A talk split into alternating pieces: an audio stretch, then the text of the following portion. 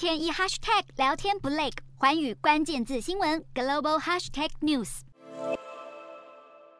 眼神紧盯镜头，散发着沉着稳重的气息，仿佛要做出重大抉择。日本首相岸田文雄登上美国《时代》杂志封面，周刊标题更是一针见血，写着“岸田寻求摒弃和平主义，带领日本成为军事强国”。岸田在这期《时代》独家专访中，大谈印太情势以及日本在国际舞台上扮演的角色。岸田表示，自己受到拜登政府的鼓舞，期盼世界第三大经济体日本也拥有壮盛军容，制衡中国、北韩日益增长的军事威胁。文章写道，岸田深受乌俄战争影响，警觉到自己身处一个挑战重重的世界，尤其是俄罗斯与日本领土争端不断，北韩飞弹飞越日本上空，以及中国国家主席习近平一再威胁收复台湾，都令日本决定要走向军事化，肩负起捍卫区域安全的重任。岸田登上全球最具影响力的周刊，彰显日本国际地位越来越重要。岸田当地时间十日又在接受日经亚洲采访时，重申台海和平的重要性。岸田。强调台海稳定不只对日本而言利害攸关，对全体国际社会也是如此。想必 G7 国家对两岸问题的立场也与日本一致。岸田这一番话似乎进一步确认，台海局势将是即将到来的广岛 G7 领袖峰会重点关注议题。